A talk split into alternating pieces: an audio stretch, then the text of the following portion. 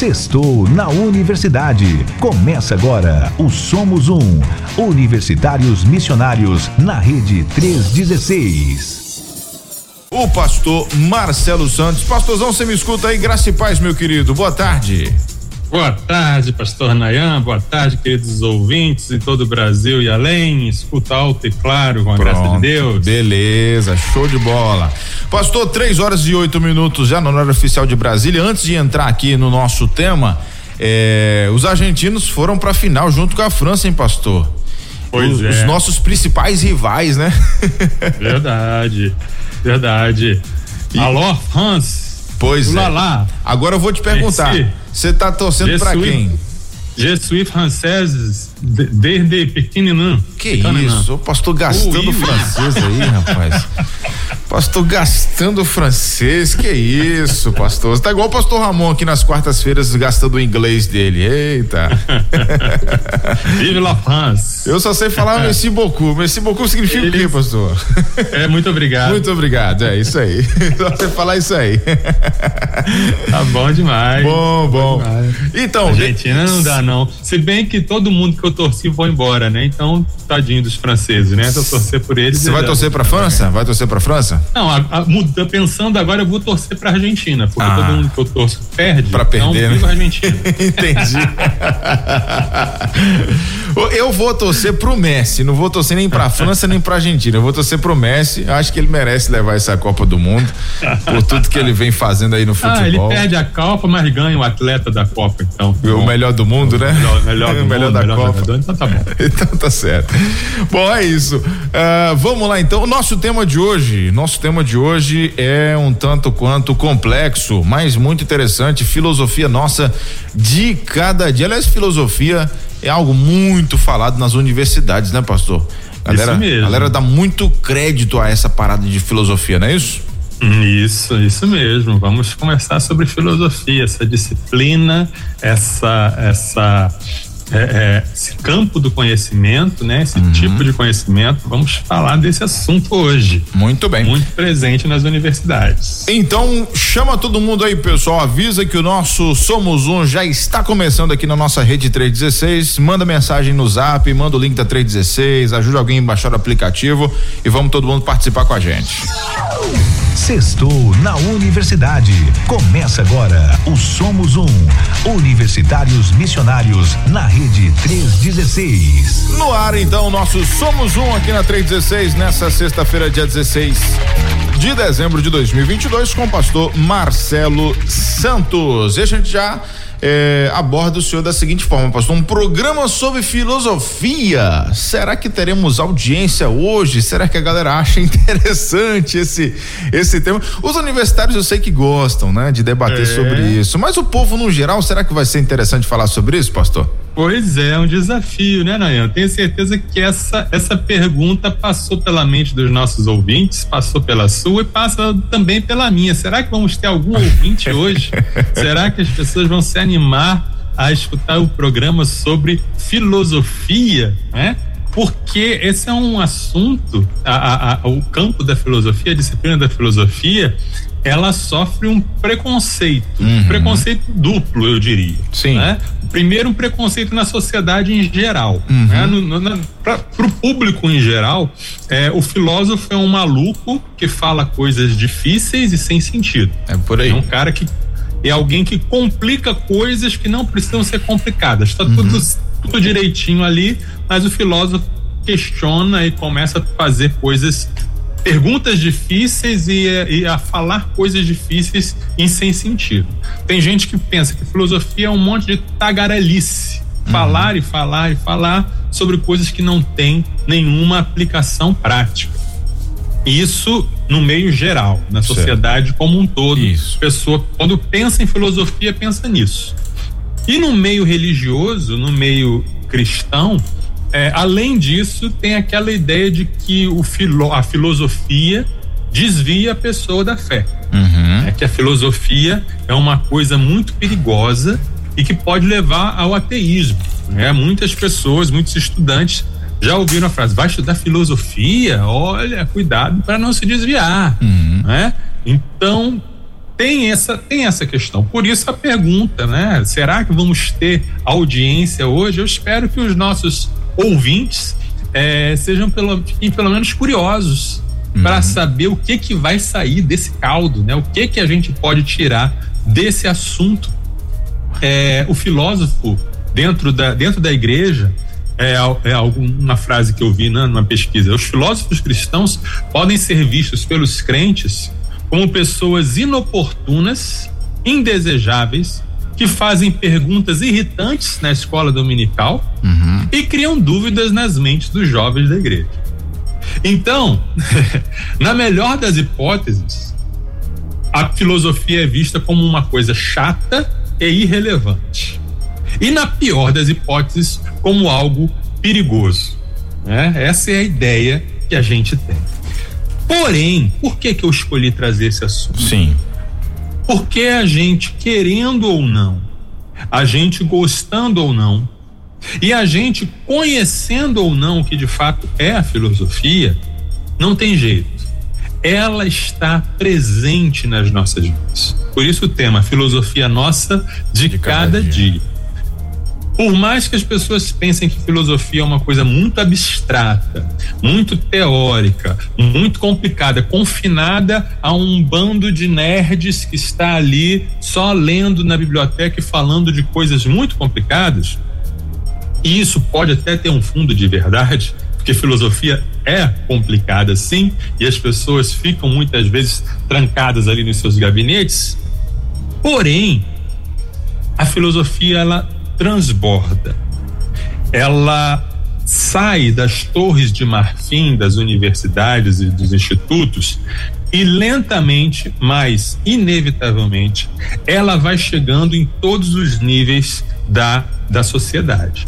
Ela começa na universidade, ela começa no departamento de filosofia da universidade, começa nos livros especializados teóricos de filosofia. Dali ela passa para os romances que são escritos, para as peças de teatro que são feitas, passa para a música que é composta, dali ela passa para o cinema, passa para a televisão, dali ela passa para a escola, para professora de escola, para professora não só de filosofia, mas professor de história, para professor de arte, para professor de geografia, até de português, e dali, quando você menos vê, a filosofia já chegou na mesa do bar. A filosofia já chegou no salão de cabeleireiro, a filosofia já chegou no, no, na conversa do ponto de ônibus e na conversa do banco da igreja. Né? É, e quanto menos a gente conhece de filosofia, mais perigosa ela se torna. Sim, a, a filosofia ela pode ser algo perigoso, sim, porque que tudo que tudo que é muito poderoso pode ser usado para o bem ou para o mal. Uhum. Então a filosofia se, é, é, como uma, uma cobra, né? A, a, do veneno de cobra que se tira o, o soro antiofídico, né? Que se tira o, o antídoto para curar o veneno da cobra. Porém, é preciso conhecer, é preciso conhecer a cobra. É preciso conhecer do veneno da cobra. É preciso conhecer os procedimentos que se fazem. Então, quando você não conhece a filosofia, você corre o risco de se tornar vítima da filosofia. Uhum. E porque ela está presente, tá? Ah, por exemplo, quando você ouve alguém falando assim, ah, porque a ciência já demonstrou que Deus não existe. Você vê isso num um, um adolescente discutindo com, com o pai ou a mãe, né? Ah, a ciência já mostrou que Deus não existe. Isso aí é filosofia. Quando você diz assim, ah, quando você ouve alguém dizendo assim, porque eu, se Deus não, se Deus é real, por que que existe o mal? Né? A existência do mal é uma prova de que Deus não existe. Filosofia. Quando você vê nos reality shows e nos programas de entrevista da vida a pessoa falando assim, não, eu não me arrependo de nada, porque a minha vida os meus erros e os meus acertos são eu que dirijo a minha própria vida, então eu não me arrependo de nada, porque o importante é fazer da vida algo grandioso, mesmo que a gente vida viva pouco, o importante é ser livre. Isso é filosofia. É existencialismo. É puro existencialismo. A pessoa que está falando não sabe disso mas houve um filósofo que pensou essas, esses conceitos e esses conceitos chegaram até essa pessoa, né?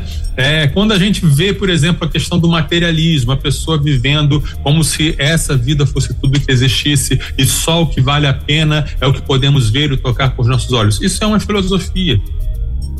O platonismo que diz que a, o espírito é bom e a matéria é má. E a gente vê muitas vezes na igreja as pessoas é, condenando ou rejeitando o corpo, dizendo que o corpo é mal. E, e, e isso tudo é filosofia, filosofia dentro da igreja, tá? Quando você ouve a gente, as pessoas falando assim, não, você tem a sua verdade e eu tenho a minha verdade.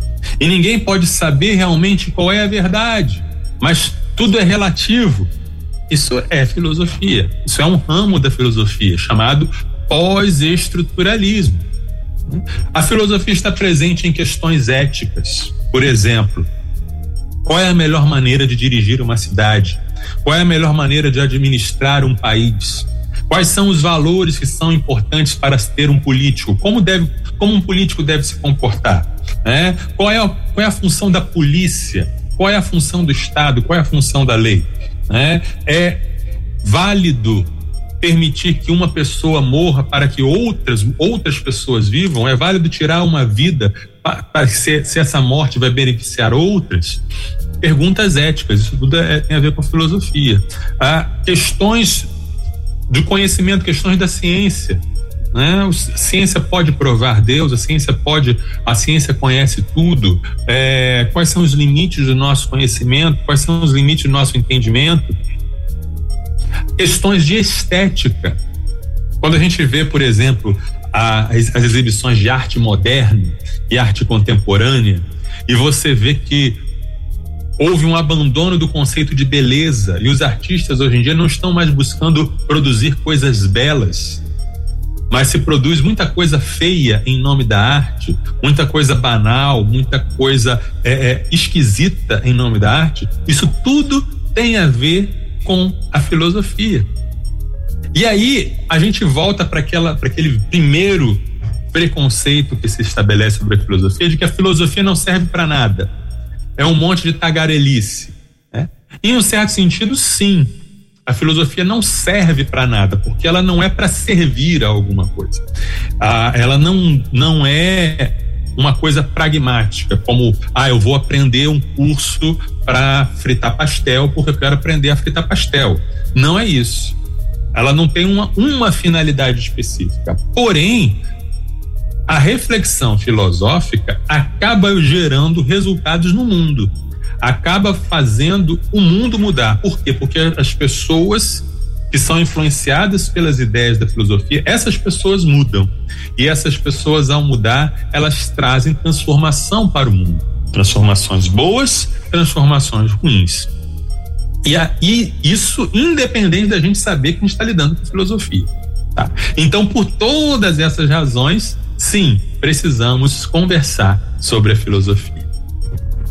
Muito bem, é, eu, eu tô, tô, tô, aqui tentando é, captando aqui a, suas, a sua resposta, né? É, identificar se você já respondeu ou não o que é filosofia. Mas acho que pode dar uma, uma, uma, melhorada aí, um pouco mais direto no, no nesse, nesse assunto. Né, em relação a essa pergunta específica, né? É, uhum. Diante de tudo que já foi falado, afinal, né? O que é uhum. filosofia? Aliás, antes de o senhor responder, né? Sim. Pegando um gancho da sua fala no, no início, minha mãe foi fazer. Minha mãe foi fazer filosofia. E Sim. aí eu era, eu era, eu era bem assim, pré-adolescente, talvez tinha uns 10 anos na época, né? Sim. E, eu foi bem na época que eu aceitei Jesus, tava no, no primeiro amor e tal. E aí eu, eu fiquei, eu fiquei grilado, viu, pastor? Falei, minha mãe fazer filosofia, isso não vai dar Sim. certo, rapaz. Não, não vai dar certo, não vai. E a minha mãe, na época, na época, ela não era muito assim firme, sabe? É, uhum. é, na, na, presença do Senhor. Ela foi se batizar depois, assim, depois de uns dois, três anos, assim, que, eu aceitei Jesus. Aí ela se batizou talvez uns três anos depois. É, E aí eu fiquei, confesso pro senhor que eu fiquei grilado, tá? Mas aí não, uhum. não alterou nada não, graças a Deus, minha mãe hoje tá firme e forte na, na presença do Senhor. Mas foi, foi algo assim que ficou, ficou na minha mente, sim, essa, essa parada de, de, de que a filosofia poderia ser perigosa, principalmente para quem ainda estava no, no início da, da fé cristã. Mas Isso. graças a Deus o efeito não foi negativo, não. Que bom. Agora fala pra gente o que, que é filosofia. Que é filosofia, né? É, Filoso, a palavra filosofia vem do grego. Uhum. É, filos é amor, é uma das palavras gregas para amor, uhum. né? Aquele amor de amizade, aquele amor de afeição, aquele amor de, de proximidade, de querer estar junto. E Sofia é sabedoria, uhum. né? É aquela lá do livro de Provérbios, a sabedoria preparou o seu banquete, né? A palavra traduzida do hebraico para o grego é Sofia, sabedoria. Então, filosofia, amor à sabedoria, a, a, a busca pelo conhecimento. Né? A filosofia ela surge do desejo humano por conhecimento. Ela já surge lá na antiguidade, né? quando as pessoas é, paravam e se perguntavam: mas vem cá, o que é isso? O que é isso diante de mim? O que é esse mundo diante de mim? Né? Por que, que as coisas existem? Qual é o sentido das coisas? É o filósofo é, é aquela é igual aquela criança que está naquela fase de perguntar o porquê, né? Por que que homem tem barba? Por que que mulher não tem barba? Por que que isso? Por que aquilo? Por que o céu é azul? Por que que o sol nasce? O filósofo é alguém que pega essa, esse questionamento da infância e leva adiante e continua e não para de perguntar, né? E aí o filósofo ele se pergunta o que é a verdade, né? O que é a verdade? Aquela pergunta que Pilatos fez para Jesus, mas Pilatos fez meio desinteressadamente e virou as costas, né? Mas o filósofo faz a pergunta verdadeira: o que é a verdade? Como podemos saber, como podemos ter certeza daquilo que sabemos? Como podemos ter certeza de que o que sabemos é real? É? O que, que é ético? O que, que é bom? O que é bom de se fazer? O que, o, o, qual é a atitude que cada pessoa deve ter, que é o, o, o jeito certo de fazer as coisas? Né? Por que, que nós achamos algumas coisas bonitas e outras coisas não? De onde vem esse sentido? De onde vem essa, essa percepção de beleza? O filósofo, ele não se conforma com as respostas prontas, com as respostas padrão. Aquela resposta que o pai ou a mãe impacientes dão muitas vezes à criança. É assim porque é assim e pronto. Né? É assim e você não precisa saber. Não, é assim porque o chefe mandou, é assim porque o pastor disse, é assim porque a professora falou. O espírito do filósofo é aquele que não se conforma com esse apelo à autoridade. Não, não posso me acreditar só porque uma figura de autoridade está me dizendo que é assim. Uhum. Eu vou, eu quero descobrir. Né? E essa busca, e eu creio, né, que essa, essa, essa fome de conhecimento, esse desejo pela resposta vem do próprio Deus.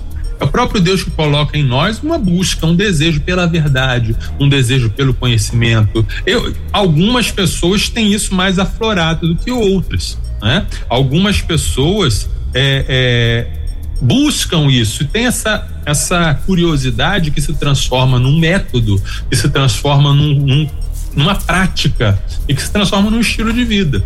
É, isso aqui é a filosofia, né? É, aí vem a pergunta, né, que no meio evangélico com certeza surge.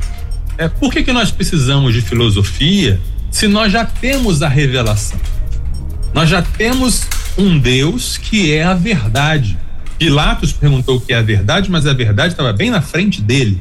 Né? Jesus é a verdade e ele já veio e ele já se revelou. Então, por que temos que continuar buscando essa verdade? Por que, que temos que continuar buscando esse conhecimento? Veja bem, Deus nos revela na Bíblia tudo que nós precisamos saber para ser salvos e para ser santos.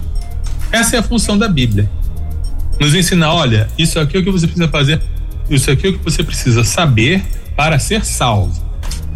E isso aqui é o que você precisa saber para ter uma vida santa, uma vida que agrada a Deus. Bom, Porém, a Bíblia não se resume, a vida não se resume a isso.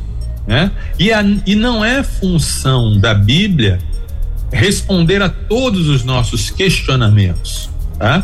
A Bíblia não ensina a construir prédios, a Bíblia não ensina a trocar pneu de carro, a Bíblia não ensina a fazer obturação em dente, nada disso. Todas essas coisas são coisas que o ser humano aprende sozinho.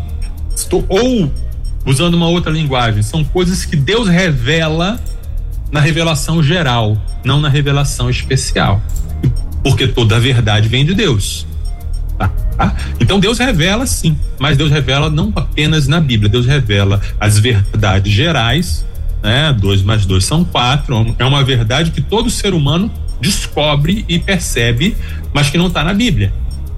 Né? As, as, leis da ciência e também os questionamentos, essa busca pelas, pelas verdades é, da filosofia. Ah, tem gente que não tem muito aflorada essa curiosidade. E tudo bem.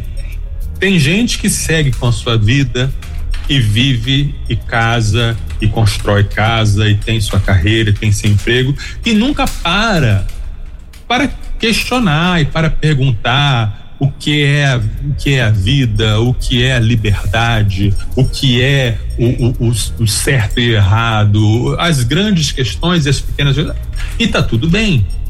Você não nem todo mundo precisa se dedicar a essa busca, né? Mas o filósofo é aquele que, que se dedica, que, que encontrou nessa busca a, a, a sua vocação, tá? Quando a gente volta lá para a Grécia antiga, né, o Sócrates, né, é o, prime, o primeiro dos grandes nomes, tanto é que os filósofos que vieram antes deles, dele são chamados de pré-socráticos, ou seja, o Sócrates é o cara que começou esse negócio. E ele chegava, o método dele era chegar para as pessoas e fazer perguntas. Então ele chegava para os escravos que estavam indo fazer feira e começava a fazer perguntas. Ele chegava para as pessoas aqui e ali e perguntava: cara, o que, que, é isso? Aí a pessoa dava uma resposta, aquela resposta pronta. Mas aí ele pegava a resposta pronta, mas e isso? Isso, isso. E aí ia gerando na pessoa essa curiosidade e a pessoa ia mesmo re, é, refletindo sobre aquilo que ela estava falando. E nesse, nesse encontro, nesse diálogo, surgia o conhecimento. Né? Então, a partir de Sócrates, essa filosofia, essa disciplina vai se estruturando, né? vai descobrindo regras, por exemplo, as regras da lógica. Né? São as regras da lógica? É, uma coisa não pode ser o contrário dela ao mesmo tempo. Né? São as regras de argumentação, as regras para você pensar corretamente e não ser enganado pela, pelos, pelos argumentos. É, havia na época dos gregos os sofistas, na época do Sócrates, que eram pessoas que usavam argumentações erradas para enganar as pessoas. Aí o Sócrates e os outros filósofos diziam: não, peraí, o seu argumento está errado por isso, por isso, por isso. Eles ajudavam as pessoas a pensar corretamente. Daí vem a lógica, daí vem a argumentação, as regras de lógica que vieram. E aí cada filósofo depois dele foi construindo em cima, um, um filósofo ia construindo em cima do que o outro deixava. Então os filósofos iam escrevendo, Sócrates mesmo não escreveu, mas os discípulos dele escreveram as coisas que ele escreveu. Um dos discípulos mais famosos dele é o Platão. E aí depois de Platão veio Aristóteles. Aí o Platão falava uma coisa, o Aristóteles refutava o que o, o, que o Platão dizia. Aí o outro depois dele comparava o, o, Platão com Aristóteles, e aí foi se criando ao longo da humanidade os textos, os, os escritos, as, as ah, digamos assim, o conteúdo, né? Dessa, dessa, dessa disciplina chamada filosofia, que não dava para você pegar um, um laboratório para você ver na prática, mas uh, o questionamento vinha da própria mente, do próprio dialogar, do próprio concordar e discordar. Na época de Paulo, né, a filosofia já era uma disciplina muito é, é, é, bem estabelecida. E Paulo conhecia e dialogava a respeito de, da filosofia. Né? Em Atos 17, a gente vê lá é, Paulo em Atenas, né? E aí a gente vê aqui, ó. Aqui.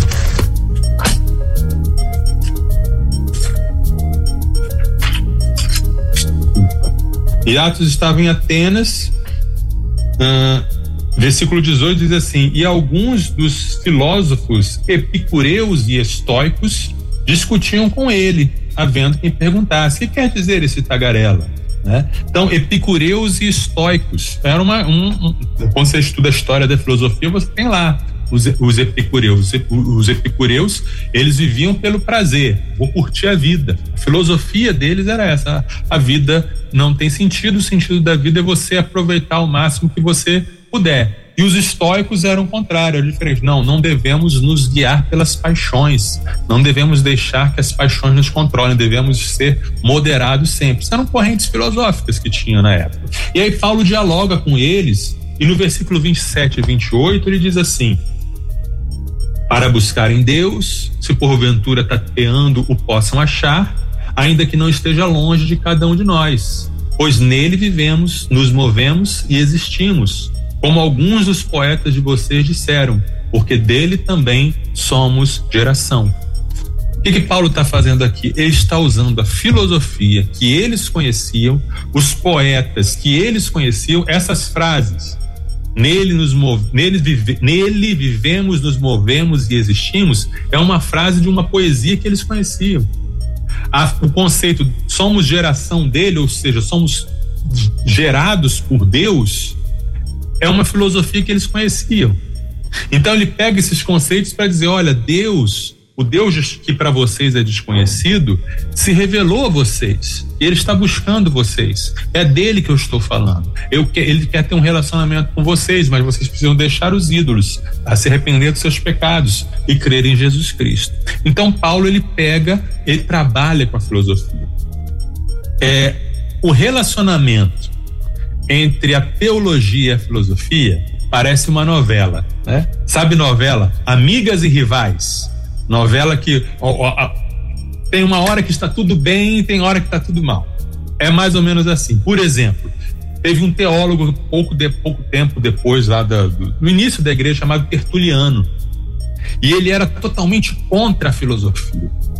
Ele dizia assim: o que tem a ver Jerusalém com Atenas? Né? Atenas era a capital do, da, do filosofia. Jerusalém não tem nada a ver com Atenas. Isso tudo é lixo. O cristão não tem que usar filosofia. Ele era radicalmente contra a filosofia. E tinha outros que abraçavam a filosofia totalmente. Orígenes, por exemplo, ele gostava tanto da filosofia dos gregos que adotava, adotou até mesmo a ideia de reencarnação. Né?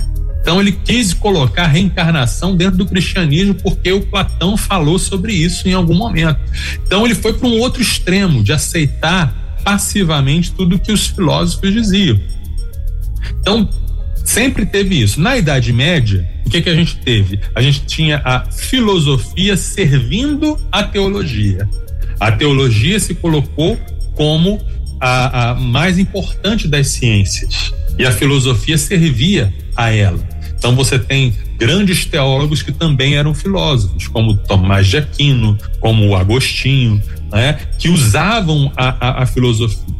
Aí na Idade Moderna trocou, a filosofia não quis mais ser serva da teologia. A filosofia quis proclamar sua independência e dizer: não, onde tem filosofia não pode ter teologia, nós somos inimigas, e ficou realmente aquela fase da novela da briga mesmo. Então a filosofia se tornou antirreligiosa. Né? Se tornou, não, devemos negar completamente qualquer coisa nesse sentido. Hoje em dia, no final do século XX e começo do século XXI, a gente está vendo uma reaproximação entre a filosofia e a teologia. Filosofia e teologia estão sentando na mesma mesa para conversar. Hoje já há um debate em muitas universidades dos Estados Unidos, na Europa, o departamento de filosofia dessas universidades tem trazido de volta o debate sobre Deus. Os filósofos dessas universidades estão falando assim: olha, vocês disseram que Deus não existe, como se isso já fosse uma coisa superada, uma certeza, mas espera aí, Deus ainda é um assunto que vale a pena conversar. Vamos pensar sobre esse assunto. Eles estão trazendo de volta, né, a Deus como um assunto, como um tema filosófico. A filosofia da religião cresce muito, é muito importante. Então a filosofia e a teologia voltaram a conversar, né? Ainda não fizeram um casamento, não, mas estão ali se se ajeitando, e dialogando e trocando ideias. Qual é a principal diferença entre filosofia e teologia? A teologia é uma reflexão racional sobre a fé que eu tenho. Ou seja, eu sou crente, eu creio. Então eu vou refletir sobre a fé que eu tenho. E eu vou refletir junto com a minha comunidade sobre a fé que a comunidade tem. Então existe um compromisso com a fé. É, eu vou, eu não vou sair dentro dos limites da minha fé. Eu não vou negar a minha fé. Eu vou é, refletir como alguém que crê. Tá? O filósofo não tem esse compromisso. Ele não tem um compromisso nem com crer, nem com não crer. O compromisso dele é refletir. O compromisso dele é pensar segundo as regras do pensamento. Então, a filosofia não precisa ser uma inimiga da fé né? Mas ela tem o seu método próprio e ela tem a sua, a, a sua linha de reflexão própria, tá? Eu é. queria saber se tem algum ouvinte que que está acompanhando, se tem algum ouvinte que está ouvindo ainda e, e se tem perguntas, comentários. Tem, tem uma galera aqui. É, se, se, se a gente for pegar aí essa, toda, toda essa sua resposta, né, dessa, dessa última pergunta, poderíamos resumir é, de que a filosofia é como se fosse uma arte de você pensar, de você refletir, é, de você Isso. não aceitar simplesmente argumentos que vêm é, por aí, né? E, e ter uhum. aquilo como verdade. Vamos pensar isso aqui, vamos, vamos, vamos estudar um pouquinho mais isso aqui para poder a gente chegar numa conclusão. Mais ou menos isso é a filosofia, né, pastor? Exatamente, exatamente. É, isso mesmo. Bom, tem o, a, a Miriam Rezende, tá sempre participando aqui com a gente, né? Lá da PIB de Coelho da Rocha, São João de Meriti, no Rio de Janeiro. Uhum. Ela, ela fez uma pergunta aqui bem interessante. Ela pega o texto lá de Colossenses 2, 8. Sim. É, tende cuidado para que ninguém vos faça presa sua é, por meio de filosofias e vãs sutilezas, segundo a tradição dos homens, segundo os rudimentos do mundo e não segundo Cristo.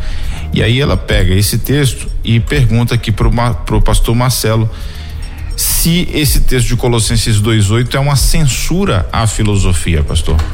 Perfeito, Mirtes. É exatamente essa próxima pergunta que eu já vou entrar agora. Não sei se tem mais algum ouvinte é, é, é perguntando ou, ou, ou trazendo alguma ou, algum comentário. Por enquanto essa foi a única dúvida aqui que, que chegou pra gente, né, do, dos uhum. nossos ouvintes. Isso. E essa é exatamente a, a, a pergunta da filosofia se ela é uma aliada ou uma ameaça, né, pastor? Se a filosofia é uma ameaça, uma aliada ou uhum. uma ameaça, exatamente. Colossenses 2, capítulo 8, vou até ler novamente. Sim, por favor. Porque é um texto bem importante.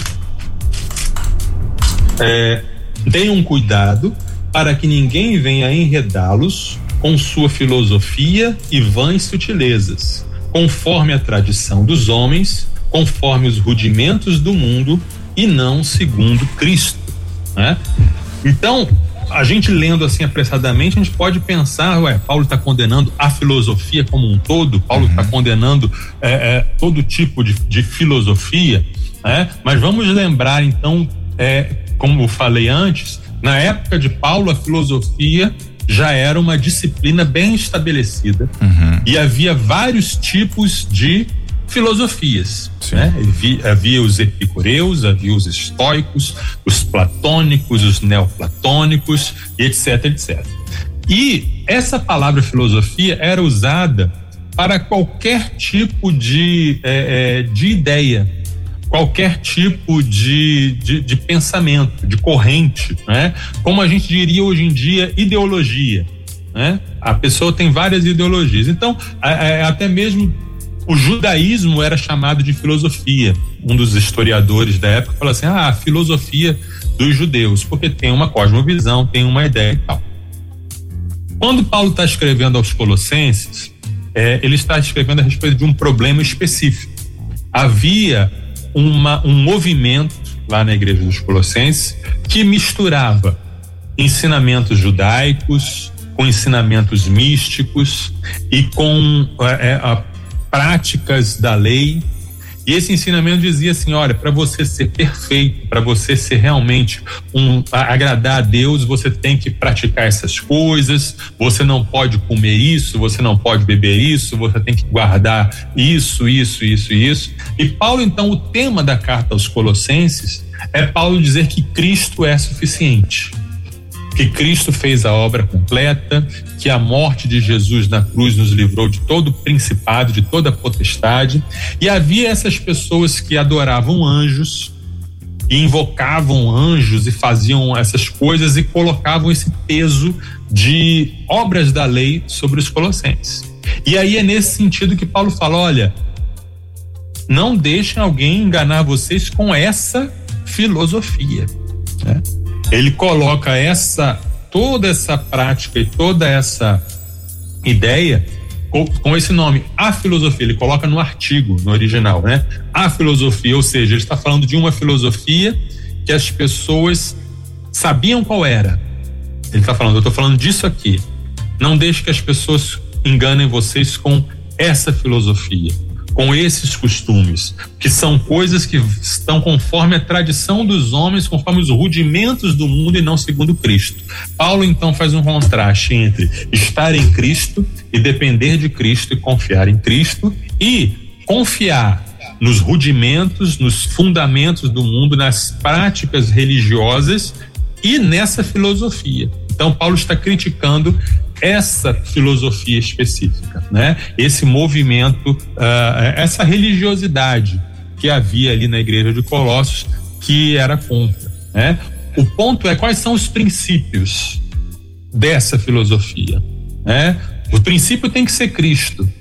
Se o princípio não for Cristo, então está errado, né? Quem é que comanda a sua filosofia? Quem é que comanda o seu trabalho filosófico, o seu estudo filosófico? Né? Como tudo na vida, a filosofia ela pode ser usada para o bem ou para o mal. Por exemplo, a Bíblia fala de tradição, né? Quando a Bíblia fala, vocês receberam por tradição, uma vã tradição dos seus pais. Né? Nem toda tradição é vã, não é a tradição em si que é o pecado, mas tem tradição que é vã. Então tem filosofia que vem dos princípios do mundo e não de Cristo. Então é disso que Paulo está falando. É, se um filósofo ele parte de um pressuposto ateísta, ou seja, ele já começa pensando na reflexão dele que Deus não existe, ele vai levar isso para a filosofia dele. E toda a filosofia dele vai ser contaminada por essa questão, né? Ou se um filósofo diz que o homem é o centro do universo, essa filosofia vai estar tá totalmente é, é, é, contrária à palavra de Deus. Ou se, o, se o filósofo diz que nada importa, que não existe verdade, você vai ver que o fruto vai ser de acordo com a árvore. Tá? Então não existe filosofia neutra. Toda filosofia ela tem uma base, ela tem uma raiz. Agora, o bom da filosofia, a disciplina, a disciplina a filosofia, é que ela vai lá na raiz e questiona. Né? Então não existe nenhuma nenhuma filosofia que seja assim, é, não seja questionável. Né? O filósofo chega lá para Platão, por exemplo, e diz: não, mas Platão, eu acho que Platão estava errado por isso, isso, isso, isso. Ele vai ter que ter os argumentos para dizer isso. Aí o outro vai refutar os argumentos dele. E assim a filosofia vai caminhando. Mas a filosofia ela pode ser uma ameaça se ela parte de um pressuposto contrário à palavra de Deus, contrário à verdade de Deus. Mas ela pode também, e ela pode ser uma ameaça também quando gera um esnobismo intelectual. Quando o estudante da filosofia ele se sente superior a todo mundo, se sente melhor do que os irmãozinhos da igreja que não tem estudo, que não tem instrução, ele se, se acha o tal. É né? tipo, é tipo quem faz pode... direito. É tipo quem faz direito Oi? também. É, isso acontece com todas as disciplinas, né? Com teologia, o direito, a medicina, né? O cara começa a estudar um pouquinho, aí uhum. acha cara. Sim. Ah, eu sou, vou ver se eu vou dar ouvido pro irmãozinho lá que não, não terminou o ensino médio, mas às vezes o irmãozinho que terminou o ensino médio tem muito mais sabedoria do que você. O analfabeto que só viveu na lavoura, na lavoura, ele pode ter muito mais sabedoria de vida do que você que estudou nas melhores universidades, né? Então, não deixa isso subir para a cabeça né? Mas com humildade reconheça que tudo vem de Deus, todo, todo dom vem de Deus. Agora, a própria disciplina da filosofia, ela fornece ferramentas para você se prevenir dos perigos que a filosofia traz, que as filosofias trazem. Um desses argumentos é a lógica, a argumentação. Tá? Se você, se alguém vem com uma argumentação como essa filosofia da igreja de Colossos, não, você tem que adorar os anjos, você não pode comer tal coisa, você tem que fazer isso e tal. A filosofia, ela vem cá, de onde vem o seu argumento? Por que que você está dizendo isso? Né? Com que base? Não, por isso, por isso, por isso. Não, mas isso aí é um argumento falacioso, porque isso, isso, isso. Você vai ter ferramentas para desconstruir uma argumentação que não é verdadeira. Nós cristãos não precisamos ter medo da filosofia, por quê? Porque a verdade está do nosso lado. Então, no final e ao cabo, se você pega todos os argumentos e coloca na mesa, o que vai sobrar é a verdade. Né? E, aí a filosofia falsa, a, o ateísmo é uma filosofia falsa. O, o, o niilismo, que é a, nada existe, nada é real, nada vale a pena, é falso. Né? O existencialismo, que eu, que eu que sou o centro do universo, eu que tenho que criar o sentido da minha própria existência, é falso. Né? Todos todas as filosofias contrárias à palavra de Deus são falsas. Então, quando você usa a lógica, usa a argumentação, as máscaras caem e aquilo que é feito de palha queima e só fica realmente aquilo que é precioso e verdadeiro. Como eu falei antes, né, a filosofia nas últimas décadas é, tem trazido de volta o debate sobre Deus. É? Bons, bons filósofos têm deixado claro que o materialismo, essa ideia de que só existe aqui, o aqui e agora, é só mais uma crença. Né? Ateísmo é uma crença religiosa. Dizer creio que não há Deus é uma crença, eu creio que não há Deus. Tá? Então, a filosofia mostra isso. E a boa filosofia ela aproxima a gente da fé e a má filosofia afasta a gente da fé. Para combater a filosofia ruim, é preciso ter uma filosofia boa. Né? Preciso ter um argumento bom, é preciso ter a resposta, tá? E uma coisa interessante, Nayan, é, o estudo da filosofia, o estudo profundo da filosofia, produz humildade intelectual porque você chega achando que sabe muita coisa, e aí você vai estudar e você vê que não sabe nada.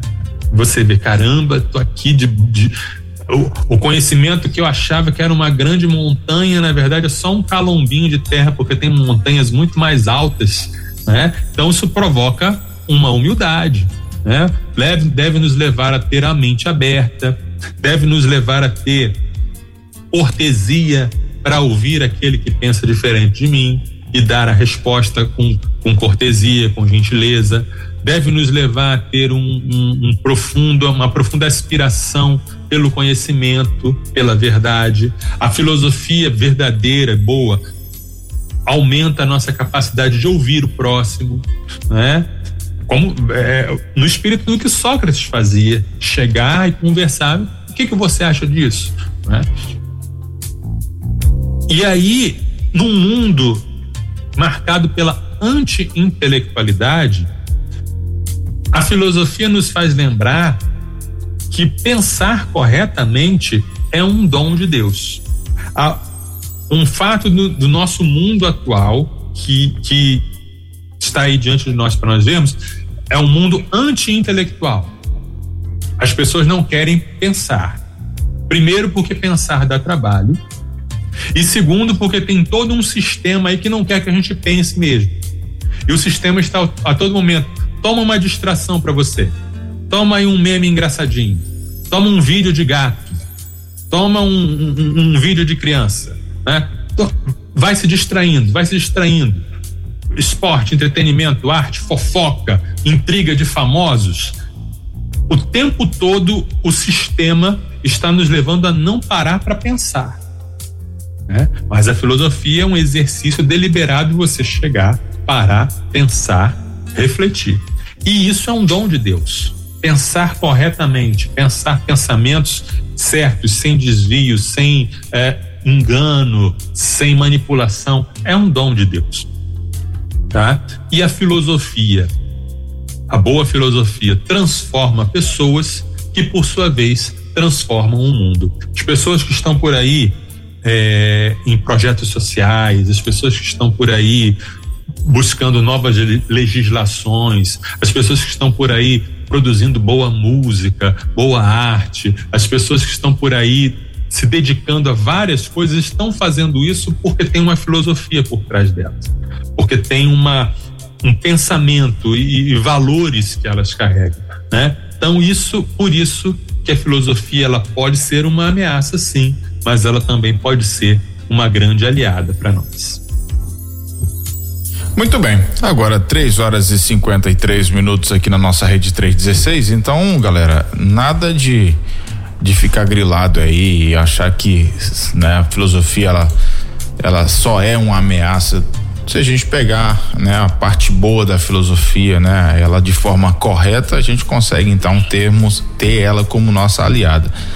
É... Tem, até, tem até uma obra, né? Sim. Uma, uma, obra do, do Agostinho, né? Chamado pela, pela Igreja Católica de Santo Agostinho.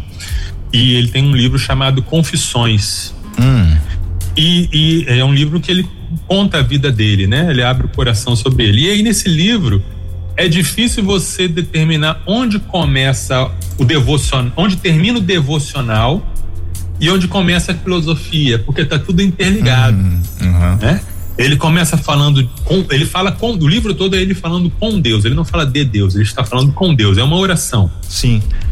Ele fala sobre o amor dele para com Deus e como ele encontrou Deus na vida dele, como foi o testemunho de conversão. E aí nessa conversa com Deus ele começa a refletir sobre o que é a alma, o que é o tempo.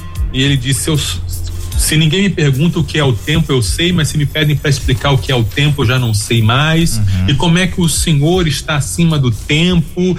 E ele vai, e aí volta para falar da alma dele, do coração dele. A coisa está interligada.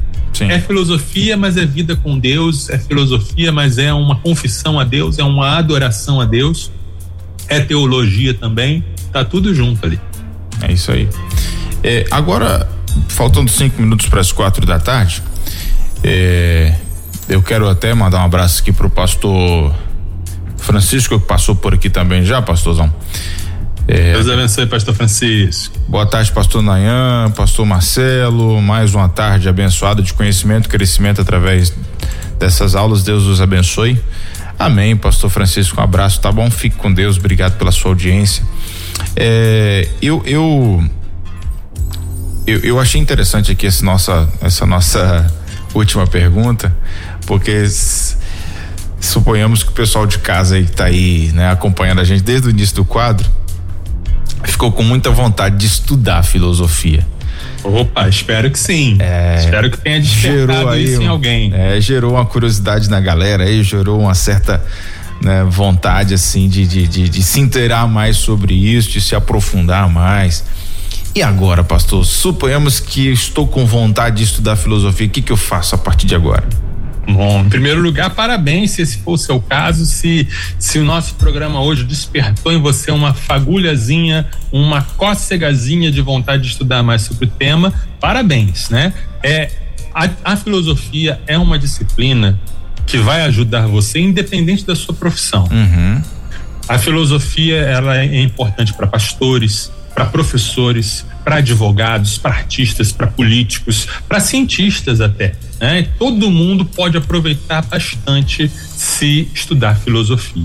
Né? Tem aqui, ó, não sei se dá para ver os meus livros ali. Essa essa prateleira daqui é hum. toda só de filosofia. Né? Hum. Tem a coleção ali, a coleção Os Pensadores, tem uma outra coleção ali da Folha, cada uma com um filósofo, tem história, é, é eu, eu, eu, eu, não estudo filosofia, eu não leio filosofia tanto quanto eu gostaria, né? Eu, eu queria estudar mais. Mas os livros estão aí, né? De vez em quando eu pego um, pego o outro Pro pessoal que tá no aplicativo, é porque a gente tá transmitindo aqui, tá fazendo a gravação pelo Zoom aqui para ficar disponível no Sim. YouTube depois, pessoal. E aí, vocês vão ver essa imagem depois no YouTube, o pastor Isso, mostrando aí a sua prateleira. Procure lá no YouTube a, a, a, o nosso programa que você vai ver o, o, os livros, né? E além disso, é, é possível também que você, você descubra que você tem uma vocação para seguir nessa profissão. Né? Uhum. Talvez você seja um estudante universitário que está fazendo filosofia, talvez você seja um estudante de ensino médio e que pode, de repente, entrar para uma faculdade de filosofia. É, é uma profissão, é uma carreira de valor é, ela é muito importante para a sociedade, para a igreja. É, é uma carreira aí, você pode dar aulas de filosofia, você pode seguir na carreira acadêmica, enfim, parabéns. Agora. Ô, pastor, antes de entrar sim. aí nesse, nesse próximo aí agora, é, é uhum. só uma perguntinha básica aí, abrindo um, um parêntese. É, é, é como, como que eu conseguiria de repente empreender dentro da filosofia? Porque a gente sabe, o cara que estuda filosofia, naturalmente ele vira um professor de filosofia. É, o, o mercado de trabalho mais, mais é, é, é natural e, e, majoritário para quem estuda filosofia é realmente a carreira acadêmica. Uhum, sim, é, sim. Ser, um, ser um professor de, ou de ensino médio ou na, seguir é, um mestrado, um doutorado uhum. e dar aula em, em faculdade, né? E tem filósofo de, um, de uns tempos para cá tem filósofos que têm se notabilizado uhum. é, na área de palestras uhum. né? dando palestras em, em no, no, na internet hoje em dia sim, né sim, tem sim, muito disso Verdade. e tem gente que escreve livros uhum. né um filósofo pode ser um escritor. ter uma, uma carreira ali de, de escritor de filosofia tentando transmitir os, os conceitos da filosofia de um jeito mais simples para as uhum, pessoas, uhum. né? São os, os, campos de trabalho assim mais mais evidentes aí da, da carreira aí do, do filósofo. Né? Entendi, né? entendi. Show de bola. Isso. Prossiga. Agora, eu não quero enganar você não, hum. né? É complicado sim. Ler filosofia, estudar filosofia é complicado. É como Assim, imagina a alegoria, você vai pela primeira vez para academia, você vai para academia para malhar mesmo. Você nunca foi, né? Você é jogador de futebol de fim de semana e tal, e você decide ir para fazer musculação. Na sua primeira semana você vai sentir dores horrendas. Por quê? Porque você está mexendo com músculos que você nunca mexeu antes. Você vai sentir aquela dorzinha na panturrilha que você nunca sentiu, mas porque você está mexendo pela primeira vez aquele músculo, aquele músculo vai doer. Ao estudar filosofia, você mexe com músculos cerebrais, digamos assim, que você nunca mexeu. Você vai ter que parar para pensar coisas que você nunca pensou. Então é complicado é, o início, né?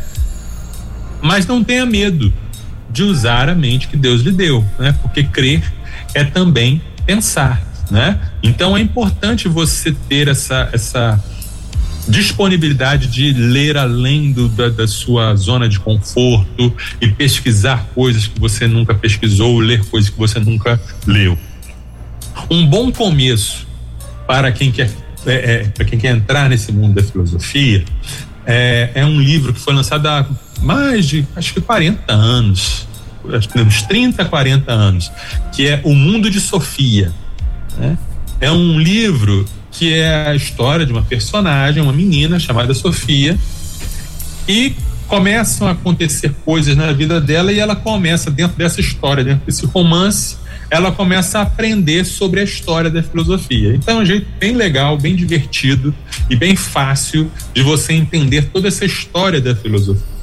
Depois que você faz isso, você, depois você tem esse panorama de, dessa história, como essas coisas se interconectam, aí você pode escolher um autor que você gosta mais, ler um pouco sobre ele antes de ler ele diretamente, porque às vezes você chegar num, num autor diretamente você não vai entender nada mesmo, é normal. Né? Então você lê um pouco sobre ele para depois ler sobre ele, aí você estuda, aí você estuda mais um pouco, aí você estuda mais ainda e aí você vai crescendo aí no seu conhecimento da filosofia, né? Você não precisa necessariamente fazer uma faculdade de filosofia para estudar filosofia, mas se você quiser também é bom, né? Um conselho que eu dou para todo mundo em todo todo campo do conhecimento, que é um, um fenômeno que eu vejo muito interessante. Eu vejo, eu já vi isso no seminário, uhum. primeiro dia de aula do seminário, vi isso na faculdade de psicologia e vi isso em outros lugares. Que é a pessoa que quer questionar aquilo que está aprendendo antes mesmo de ter aprendido. Uhum.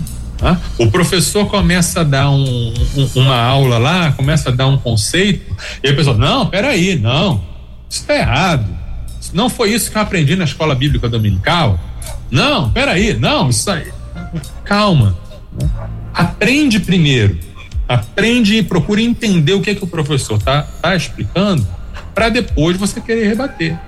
Porque o, o, o seu rebater imediato não vai fazer diferença nenhuma. Então tenha humildade para aprender e só depois use o seu senso crítico, né? Tem a hora certa para usar o senso crítico, tem a hora certa para você aprender e absorver e, e entender um novo mundo em que você está entrando, né? Sempre lembrando, né, que a verdade é uma pessoa e que ele, Jesus, a verdade, conduz você, já conhece você, uhum. né? Então você pode colocar a sua mente para glorificar a Jesus nessa busca pela verdade. Muito bem. É, fazer uma pergunta é, que eu acho que de repente alguém deve ter tido curiosidade aí, pelo menos eu tive. A gente pode considerar a Bíblia, é, ou pelo menos algum livro da Bíblia, né? É, um livro filosófico, pastor? Olha, o livro de Eclesiastes ele tem um sabor filosófico uhum. muito grande. Sim, sim, sim. É?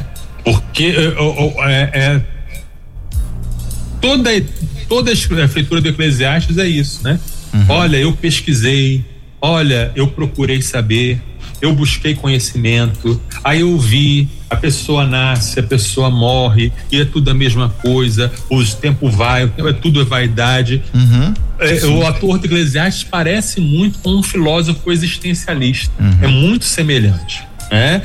Não vamos dizer que é filosofia em si, sim. porque é revelação, né? é uma palavra revelada de Deus. Mas o estilo e o jeito de, de pensar e de trabalhar é bastante filosófico, sim. Entendi. É, foi o primeiro livro que me veio à mente aqui. É.